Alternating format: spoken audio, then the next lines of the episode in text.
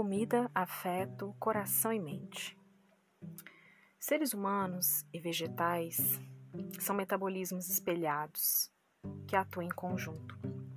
O reino vegetal é o único capaz de fazer alquimia solar, lunar, química e produzir o seu próprio alimento. Nem Darwin conseguiu explicar as flores, e aí estão elas, a alimentar o nosso olhar, perfumando os ares, sendo alimento de insetos e outros animais, inclusive nós. É instigante estudar o uso de flores no campo medicinal.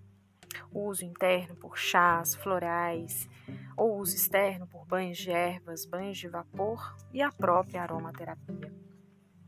E desta alquimia vem a variedade incrível de sabores, uma forma de materializar os elementos em formato perceptível. Terra e água formam o sabor doce, um sabor pesado que forma estruturas presente em tubérculos, no mel, na cana-de-açúcar, no arroz. Os canais da mente, Mano Varra Srotas, têm origem no coração, Hiridaya. O que chamamos de mente tem a sua sede no coração, e o sangue é o veículo da mente. O sangue é o meio material de propagação dos sentimentos, que são imateriais. Eles não têm materialidade. Esses sentimentos, então, partem de Hiridaya, coração, e não da mente, como muitas vezes nós aprendemos. Ficamos ruborizados, avermelhados, quando sentimos vergonha, quando sentimos raiva. E facilmente perdemos a cor ou até falamos também, perdemos o sangue, quando sentimos medo ou quando estamos muito exaustos. Perguntar sobre comidas afetivas é perguntar sobre sabores.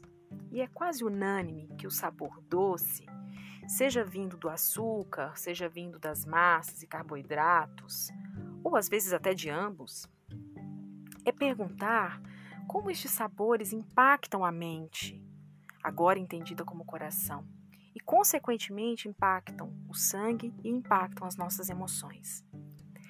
Nós comemos para nutrir, e nutrição é muito mais do que calorias e composição química. A alimentação nutre a mente.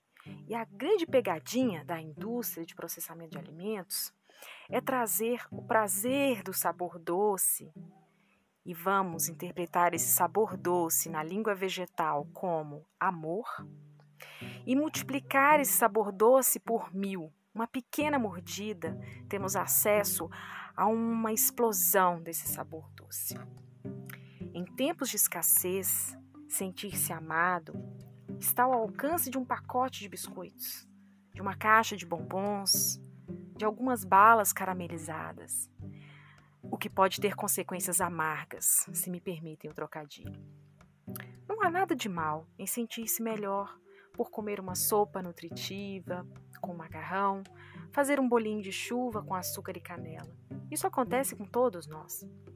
O convite que eu deixo é trazer para a consciência, lançar um olhar cuidadoso e gentil sobre você no momento em que se prepara para comer, em que se prepara para receber a sua nutrição. Eu desejo que a sua nutrição possa vir de várias fontes benéficas, seja de comida de verdade, de bons relacionamentos interpessoais, bons filmes, boa música, de forma equilibrada e saudável. Sejamos salvos pelo OM e até a próxima.